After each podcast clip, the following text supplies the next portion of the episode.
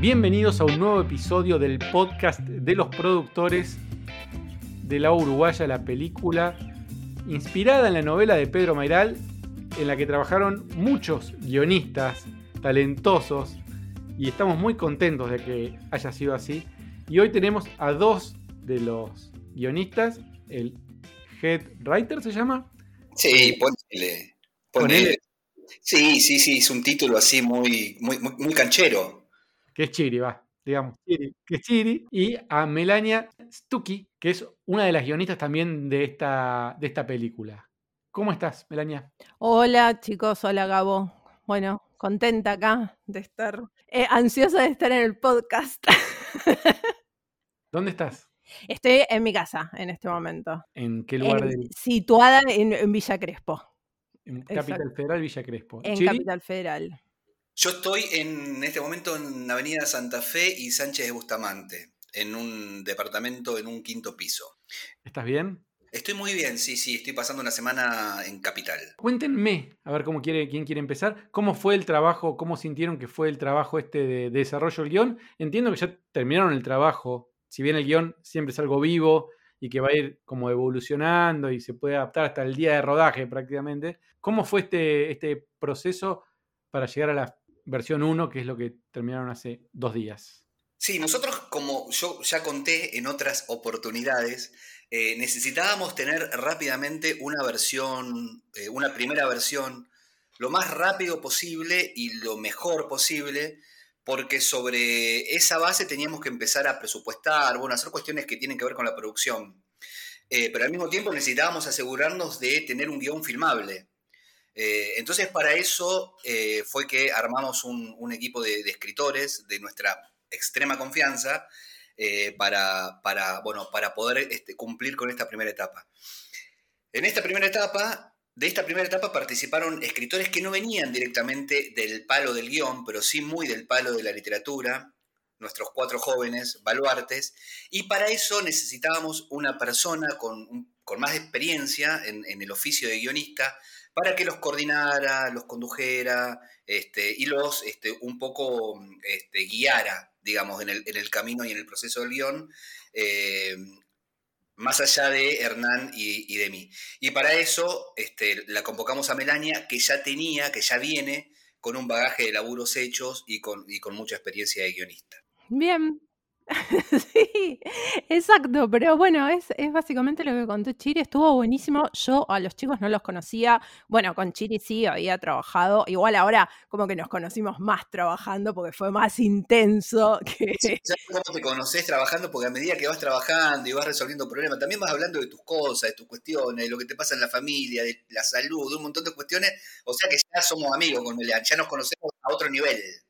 Sí, sí, sí, sí. Hemos, ya había reuniones con Chiri que, directamente nos colgábamos a hablar de la vida, de, que, bueno, también muchas veces nos hemos colgado a hablar de qué ser guionista, de qué significaba para nosotros. Digo, no, por ahí cosas a veces creo que, que las pensábamos más de, de, la cuestión del trabajo en equipo, de esta, por ahí la, la diferencia, ¿no? Entre el escritor, que es un trabajo más solitario y al mismo tiempo donde tomas vos solo las decisiones y que el guionista siempre como que tiene que consensuar las ideas con, con los demás, en el mejor de los casos, digamos, eh, hay un trabajo ahí, ¿no? Como con, con el ego del guionista. del, que escribe, pero... el, que viene del palo de la literatura, por ahí, viste, se encuentra con un mundo completamente diferente.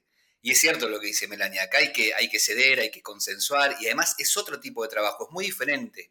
Eh, sobre todo empezando porque hay un deadline, hay un tiempo de entrega, hay que llegar, y para llegar también es necesario estructurar el trabajo, eh, compartimentarlo, eh, armarlo por etapas. Entonces tiene una cosa más parecida al oficio que ahí al, tema de me cuelgo a escribir algo porque soy artista y me baja la inspiración.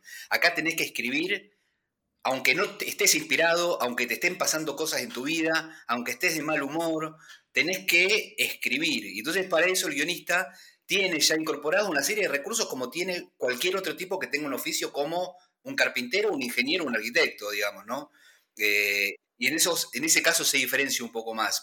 a mí me gusta mucho el, laburo del guionista, justamente porque para mí es eso, es un oficio. Yo vengo de familia de gente que tiene oficios y, el, tema del, oficio, digamos, manuales, Y también hago siempre un paralelo entre el guion y el trabajo del carpintero, el trabajo manual, el trabajo de armar estructuras. Este, Total, y viste, perdón, pero viste que eso, este, a veces después tiene como mala prensa, ¿no? Que está bueno que no se confunda con que entonces vos después haces todo mecánico y no le pones corazón. Le pones corazón y le pones pasión. Y yo, bueno, digo, me quedaba, hubo un par de veces, hubo un momento que estábamos trabados y eran las 3 de la mañana y yo estaba pensando en guerra y, creo que a la mañana siguiente le mandaba audios, 200 audios a Chiri. Quiero decir, no es falta de pasión, ¿eh? no tiene nada que ver con eso, le seguís poniendo mucha cabeza, pero, pero hay algo del oficio que a mí me pasa lo mismo que, que lo que estaba diciendo Chiri, ¿qué es eso? ¿Qué es? Bueno, pero hay que hacerlo, sí, todo muy lindo, si estás inspirado, si no estás inspirado, la escena hay que escribirla, porque eso después además va a pasar a otra instancia y es necesario que esté escrita. Entonces, si no, si no era la escena de tus sueños, bueno, que sea lo más cercano a la escena de tus sueños, pero que haya algo. Exactamente, y al mismo tiempo transar con una eh, este, ya un, esquema preestablecido de producción. O sea, no, no podemos tener un helicóptero en la Uruguaya, por más que no esté en la novela, lo digo como ejemplo, no se nos va de presupuesto. O sea que también tenemos que escribir sobre una estructura ya también de, presupuesto y de cierto dinero con el que contamos. Entonces también pasa por eso. Pero coincido totalmente. Así todo, este, este laburo tiene que tener eh, arte. También tiene que tener sangre, también tiene que tener pasión y también los personajes tienen que tener vida. Y para eso, obviamente, como dice Mel, no es solamente un laburo mecánico y, que con un oficio los afás, porque si no, todas las películas irían exitosas, ¿no? Eh, se tienen que dar un montón de conjunciones, pero, pero obviamente tiene que haber eh, esto, esa magia tiene que existir y, la inspiración tiene que estar. ¿Arman el guion con el presupuesto en mente? Claro, sí, totalmente, totalmente. Porque eso además te ahorra un montón de, trabajo. Porque vos imagínate que nosotros hacemos un guion como, como se nos ocurre hacerlo, con los caprichos que se nos ocurren, y lo plasmamos, y después cuando eso pasa ya por el por presupuesto y por la gente que arma, que arma justamente el presupuesto, nos empiezan a decir, no, esto, esto no va, esto no. O sea, es muy posible que eso suceda. Yo estoy en las reuniones de producción donde se arma el presupuesto y no está cerrando el presupuesto. Están viendo qué sacan. Bueno, pero eso, perdón, pero eso ahí ya es parte del productor. Yo creo que el guionista de oficio piensa en la producción, pero no la tiene, digo, también le das un poco rienda suelta a la creatividad, ¿no? Entonces vos decís, bueno, mira, no te voy, no pongas ocho explosiones porque no la, no la vas a poder hacer. Va, Digo, si trabajas en Hollywood, sí, pero quiero decir, tenés como que tener cierta conciencia realista, pero después escribís la historia y ponés lo que necesitas. Y después ya sí viene un trabajo de los productores que será decir, bueno, che, mira, esto hay que sacarlo o esto hay que reescribirlo. Digo, yo creo eso, ¿no? El guionista lo piensa un poco, la producción. La tiene en cuenta, sabe que no puede delirar, sabe que no puede poner miles de cosas, que, digo que no puede poner viajes, o si los, tiene, los va a poner, va a tener que contemplarlos, cómo se van a filmar, si escribís algo de época, si escribís una cosa de ciencia ficción, digo, todas las cosas que son caras, vos las sabés y las las pensás, las Ahora, después, si bueno, si te fuiste un poco y qué sé yo, ya ese ajuste viene después, ¿no? Me parece que tenerlo en cuenta, pero hasta ahí. Total, nosotros, por ejemplo, en la primera versión teníamos mucho de balizas. Nosotros teníamos un cuento largo de balizas. Balizas duraba 10 escenas, 10 escenas y eran, son muchos, eran 7 páginas, 8 minutos, por ahí, ¿no? Y en un momento, obviamente, ir a filmar a balizas nos encarece un montón el presupuesto. Entonces, lo, ajustamos y lo, digamos, lo, simplificamos en tres escenas. Avarizas por el momento está ahí, en tres escenas. Pero eso también nosotros probamos y un poco negociamos también. Si necesitamos baliza, vamos a luchar nosotros un poco, porque si estamos muy convencidos de que queremos que vaya baliza contado de este modo, lo vamos a poner así y vamos a entrar en una especie de pulseada con el productor para que nos cumpla un poco el deseo de que Baliza sea como lo, como lo pensamos. Nos jugamos a esa. Y después llega la negociación y cuando el productor nos dice, no, mira, es imposible, me estás cagando el presupuesto, me estás complicando la vida, y a nosotros por ahí narrativamente le podemos encontrar otra solución y en definitiva no cambia tanto, bueno, ahí en esa negociación, en este, en este caso, lo que pasó fue que Balizas se achicó. Sí, también hay que, puede ser que cambie Balizas en en cómo se filma, en cantidad de días, en recursos técnicos, y se baja un poco así el presupuesto y, queda baliza. Sí, eso es cuestión, digo, por lo que estoy viendo yo, que no entiendo nada de cine y voy aprendiendo, se va negociando, se va ajustando y se va viendo cómo, cómo y de dónde se puede tironear. Es, viste, como la famosa frase que, uno va, yo la cito todos los días de Groucho Marx, yo tengo mis principios, pero si no le gusta tengo otros. Bueno, acá pasa algo parecido. Yo tengo cosas que no se pueden modificar hasta que después las terminas modificando. Creo que pasa un poco eso en general con, con los guionistas. Hubo una especie de debate, no sé si lo pudieron leer, supongo que Chiri sí, en el último episodio, donde hablé con dos de los guionistas y hablamos del tema de cómo se le había dado como una una vuelta de tuerca, casi teniendo en cuenta el tema de, género, digamos, de feminismo o machismo dentro de la película. Algunos socios estaban como diciendo, bueno, pero yo a mí me hubiera gustado que la película no sea leccionadora sobre si el tipo es machista o si la novela es machista, debería reflejar lo mismo la película. Bueno, hubo una especie de debate post-podcast sobre ese tema. No sé si quieren hacer alguna reflexión sobre el tema del manejo del tema dentro de la película en el guion que finalmente quedó. a mí me molesta por lo general cuando yo veo eh, en, la actualidad, digamos, eh, ciertas historias que tienen eh, como la cuestión de género muy en la, digamos, muy por encima. Me, me, choca un poco cuando veo que, que, es en realidad es una lección condescendiente con los tiempos que corren.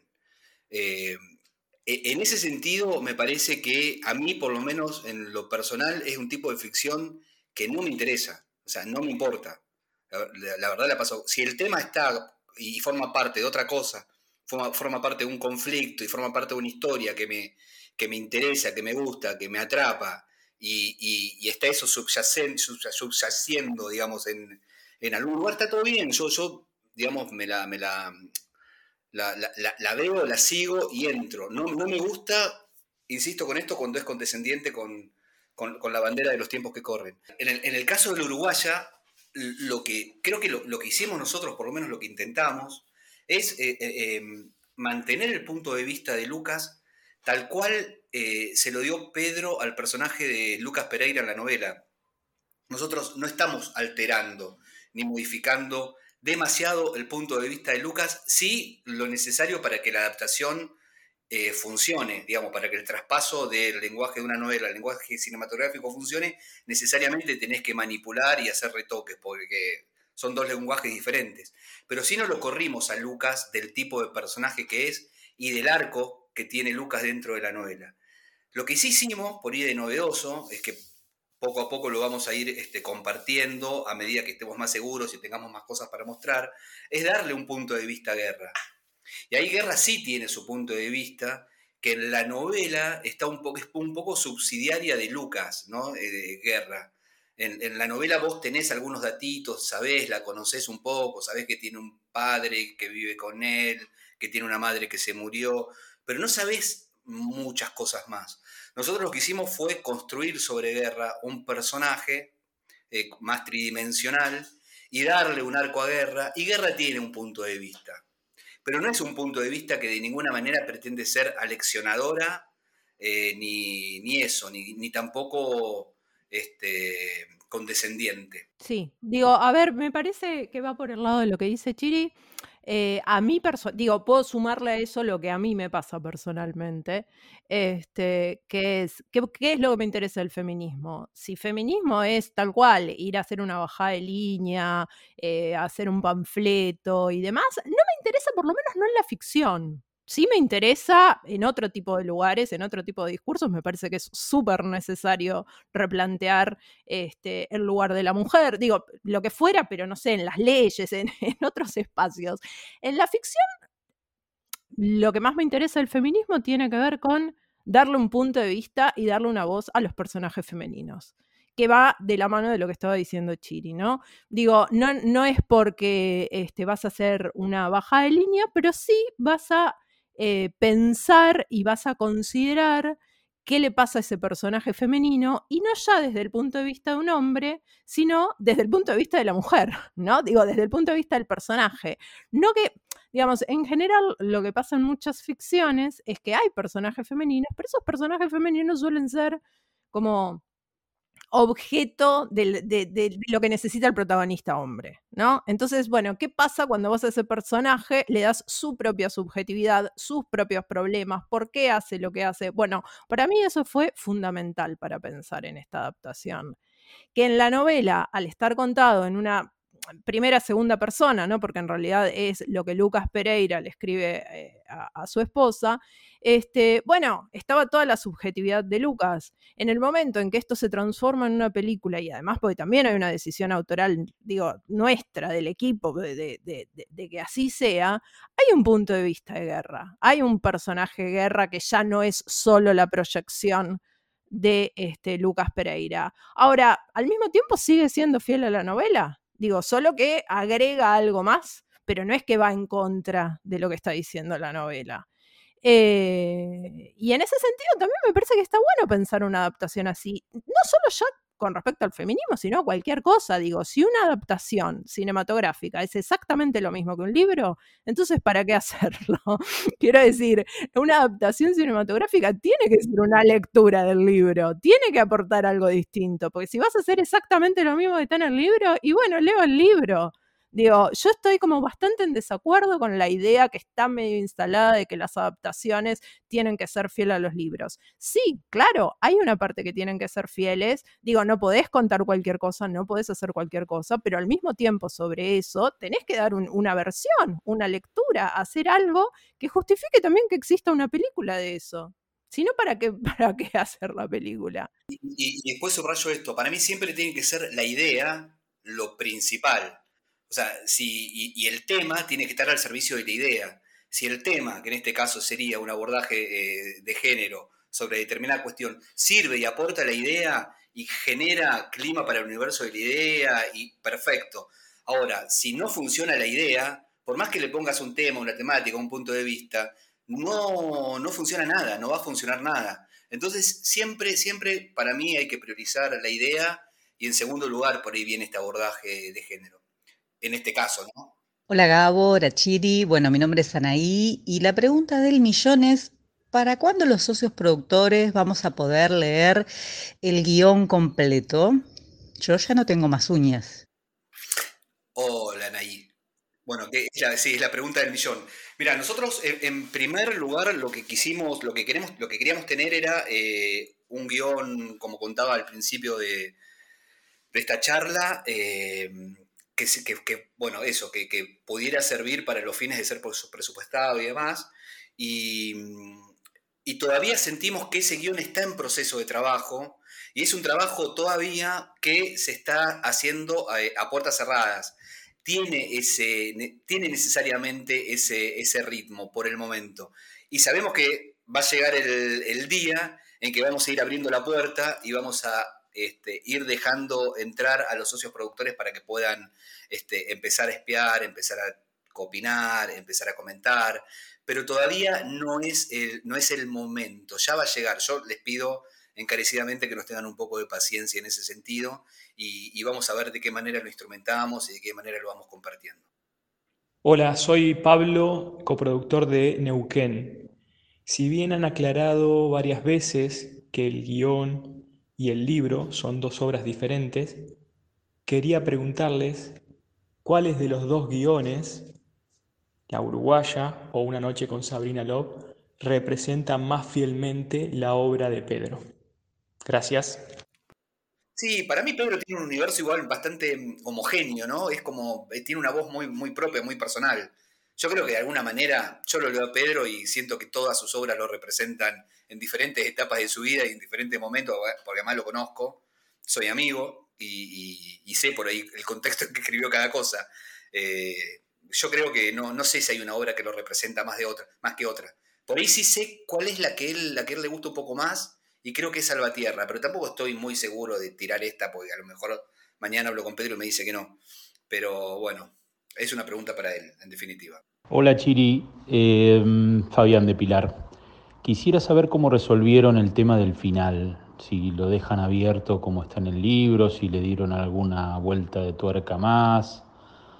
Todo esto sí se puede contar, porque no sé si a esta altura se puede develar el tema del guion, pero bueno, nada, tener esa, tengo esa inquietud de cómo, cómo resolvieron el, el final de la historia. En realidad lo que hicimos fue respetar el final del libro, ¿no? Nosotros tenemos el recorrido, es el recorrido del libro, y la película termina donde termina el libro, que es en el momento del robo, y después tiene esta coda de Lucas regresando a su, a su departamento de, Buenos Aires con, sin un peso y totalmente estropeado. Eh, que me parece que de las cosas que tiene la novela de Pedro, el principio y el final son lo más, lo más claro, ¿no? Lo, lo que siempre supimos que la estructura nos íbamos a agarrar un poco de eso. Sabíamos que el clímax iba a ser el robo y siempre tratamos de respetar ese momento climático de la película que, suceda durante la que, que sea el afano. Pero lo que hicimos fue, tal vez digo y adelanto, eh, nada más eh, agregarle a ese robo eh, otro punto de vista y también abrirlo un poquito y hacerlo un poquito más tridimensional. Porque en la novela está contado, para ponerlo metafóricamente de manera plana, nosotros lo contamos de manera tridimensional, se puede decir. Es muy abstracta la respuesta, ya lo sé. Pero bueno, mucho un poco desde el punto de vista de guerra, ¿no, Mel? Sí, sí. Es que tal cual, sí, es muy difícil también responder sin contar tanto, sin spoilear tanto. Em, Sí me parece que también el hecho de hacer una adaptación nos obligaba a eso, ¿no? Una vez más, la, yo siento que la literatura de Pedro en general y, la uruguaya en particular siempre están como muy dentro de la cabeza de uno de los personajes, en este caso de Lucas, ¿no? Todo, es como él lo está pensando, se lo está escribiendo en una carta, ¿no? entonces, ya desde el momento en que nosotros eh, tuvimos que eh, poner a, una guerra y poner además a todos los otros personajes que aparecen, ya ahí hay decisiones que se, que se complementan con el libro y se salen un poco del libro, ¿no? Ya no es la proyección, digo, cuando Lucas la ve y piensa algo, bueno, acá el espectador también la va a ver. Entonces, no es lo mismo leer la proyección de la cabeza de Lucas que efectivamente después ver que a esa persona, eh, digo, en el cine la ves, ¿no? En la película la ves. Bueno, algo parecido creo que pasa con respecto al final. Digo, algo hay que ver y que yo creo que fuimos súper fieles al libro, pero que al mismo tiempo nos vimos obligados por el hecho de, ser un audiovisual a eh, agregarle algo, ¿no? ¿Cómo es de diferente trabajar en televisión y en cine? Eh, a ver, en, este caso fue bastante parecido porque trabajamos con equipo, digo yo cuando trabajé en... Igual yo también la mayoría de los proyectos que trabajé en tele fueron como proyectos lindos y, bastante cuidados, por decirlo de algún modo, digo, que, que tenían como eh, yo no, ponele, no trabajé en una antira que tiene como esta cosa así, locura de escribir todo el tiempo, todos los días, que está buenísimo también, pero bueno, yo por, decisiones de la vida no lo hice. Em, sí, qué sé yo. Bueno, hablábamos del oficio al principio. Vaya si tomás oficio escribiendo una tira diaria, ¿eh? mis respetos absolutos. Eh, ¿Viste? No, por eso, ¿no? Yo respeto todo. Em, pero digo, en general en los proyectos que trabajé de televisión eran series eh, que, tenían como un proceso de trabajo bastante parecido al que tuvimos acá en cuanto a equipo de trabajo y, tiempo para revisar y al mismo tiempo no tanto tiempo, ¿no? Digamos, un tiempo, pero no, no la locura. Eh, así que en ese sentido fue, no, no hay grandes diferencias. Mm, Mira, yo la verdad que no noto mucha diferencia en el momento, porque yo hice la película que se va a hacer, también viene de una adaptación de, un, de una novela, y, después yo trabajé en la adaptación de la Uruguaya, y la verdad que la primera, eh, la primera adaptación que hice me sirvió para entender cómo es el mecanismo de adaptar un libro a, una, a, un, a un guion cinematográfico. Entonces ya un poco me sirvió muchísimo la experiencia esa para poder encarar el laburo de la Uruguaya. Eh, y por otro lado, me parece que no, no sé si noto diferencias, más allá del, del, tono, de la historia, creo que la, diferencia es si hay historias que te interesen más que otras contar, y a las que te interesan más que otras contar le vas a poner más garra y más ganas, y vas a estar más entusiasmado y te vas a levantar con más ganas, y vas a pensar en ese universo todo el día, y vas a querer destrabar los problemas que tenés todo el día, y las historias que un poco las haces por encargo, eh, y que, o que ya empiecen a formar parte de una rutina, como por ejemplo trabajar en una telenovela, es, eh, empiezan a jugar otros factores internos, que sea un poco, viste, el cansancio, el. Entonces, en un punto es, eh, siempre y cuando una historia me interese y me guste estar en ese mundo durante un tiempo y, y pasarla bien, para mí casi no hay diferencia entre un guion y otro. Sí, obviamente, lo que cuenta la historia, los personajes, sus arcos, sus conflictos, claramente eso sí, pero después no, no encuentro una diferencia más que el entusiasmo, mayor o menor. El trabajo de guionista es estresante. Sí, el trabajo de guionista es estresante porque es eh, porque te dicen, bueno, tiene que estar, ¿entendés? Tiene que estar para mañana. O sea, siempre todo es muy apurado y, mm, y, y es esto, ¿no? Y estás laburando con tu creatividad. Entonces, eh, también este, tiene que salir algo ponele, bueno, yo siempre quiero que me salga algo que me guste, pero la uruguaya, bueno, está gran parte de mi corazón ahí. Entonces no era, bueno, voy a completar para que para entregar, ¿entendés? Eh, era completar con algo que a mí me gustara y, cambiar algo, pero porque yo estaba convencida que me gustaba. Entonces sí, es estresante cuando tenés una fecha, eh, un deadline. Eh, y aparte, como dice Chiri, en general también lo que pasa es que a veces se te suman que estás trabajando en dos o tres proyectos al mismo tiempo y después hay etapas que no tenés trabajo. Por eso precisamente cuando aparecen tres proyectos los agarras a los tres también. Es esa realidad, ¿no? Entonces terminás después haciendo malabares en plan, bueno, este, cumplís con todos. Y, para cumplir con todos hay días que se te hacen eternos, pero sigue siendo lindo, porque sigue, yo creo que lo sigo eligiendo y me sigue gustando más que, que cumplir con un horario regular. Yo nunca en mi vida laburé en una oficina. Y, lo veo, sí, exacto, lo, lo, veo y digo, no, me, me, gusta más, por más que a veces me quejo y que digo, pero son las 3 de la mañana y estoy trabajando todavía y me tengo que poner un horario más claro y cuando corto, corto y nunca cuando corto, corto, porque son las 9 de la noche y yo si me entró el WhatsApp y te lo contesto y esas cosas, este, pero me, me sigue gustando, a mí por lo menos, ahí hablo a título personal. Hay algo como de masoquismo, ¿no? En un punto, porque en un punto mientras estás en el medio de un laburo y tenés el la fecha de entrega que viene ahí, o sea, trabajar contra reloj siempre es estresante, es imposible que el laburo contra reloj no te estrese, es muy difícil. Eh, y por el momento estás en el medio de una tormenta y, y, y puteás y decís, mirá lo que tengo que hacer, son 4 de la mañana, 5, tengo que estar mañana a las 8, no llego, y te estás corriendo una maratón contra reloj. Y después cuando terminás el laburo, es una satisfacción tan grande y una necesidad de querer volver a seguir trabajando de esto, que no, yo ya creo que no podría medio como vivir haciendo otra cosa. Es lo que quiero hacer, lo que sé hacer, lo que me gusta y, lo, sigo eligiendo, igual que, Melania. Le voy con la última pregunta, que son, díganme tres características que debería tener una persona que quiera dedicarse a ser guionista de televisión, radio, cine. Tres características que ustedes dicen, para ser guionista por lo menos estas tres cosas las tenés que tener. Perseverancia para mí siempre es clave, ¿no? La perseverancia. Sí, y casi que la, perseverancia y la constancia es mucho, mucho del porcentaje de las tres cosas que tenés que tener. Muchísimo, porque yo creo que es uno que cualquiera lo puede aprender, ¿eh? Es un oficio que no está vedado a nadie, es un oficio que se aprende, es un oficio que tiene sus recursos, es, un, es un, oficio aprendible. Y después lo que pasa que también depende mucho, después de las horas de vuelo que tengas, o sea, es como un piloto, cuantas más horas de vuelo que, que sumes, más vas a escribir, o sea, si tenés, no sé, por ahí hay guionistas que dicen tenés que tener mil páginas escritas para escribir tu primer guion digno. Y un poco es cierto, porque es un oficio que, si bien se aprende con la teoría, para mí, y lo que yo estoy experimentando, pues yo tampoco hace tanto tiempo que escribo guiones, que yo aprendí muchísimo más con la práctica que con la teoría. O sea, con el error y sobre todo con, bueno, con eso, con el contacto con compañeros que saben más que yo.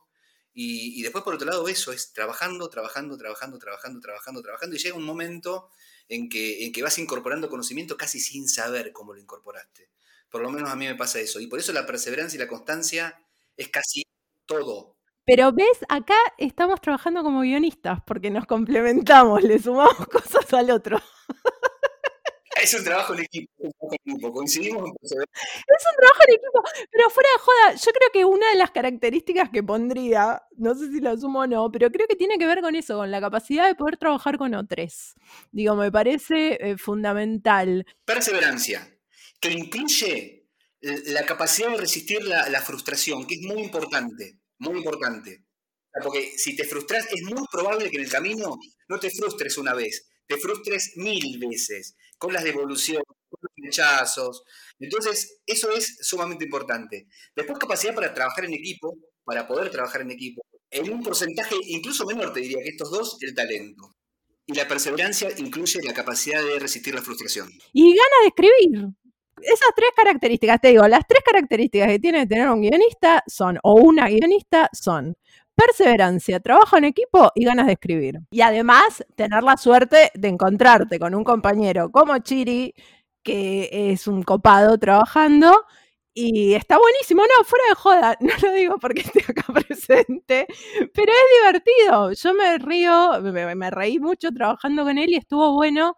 Y digo, y está claro que Chiri eh, fue mi jefe también, digo, pero al mismo tiempo la mayoría de las charlas que tuvimos no estaban tan marcada como esa jerarquía, digo, está claro que él está a cargo de- de- del proyecto, incluso más allá del guion, ¿no?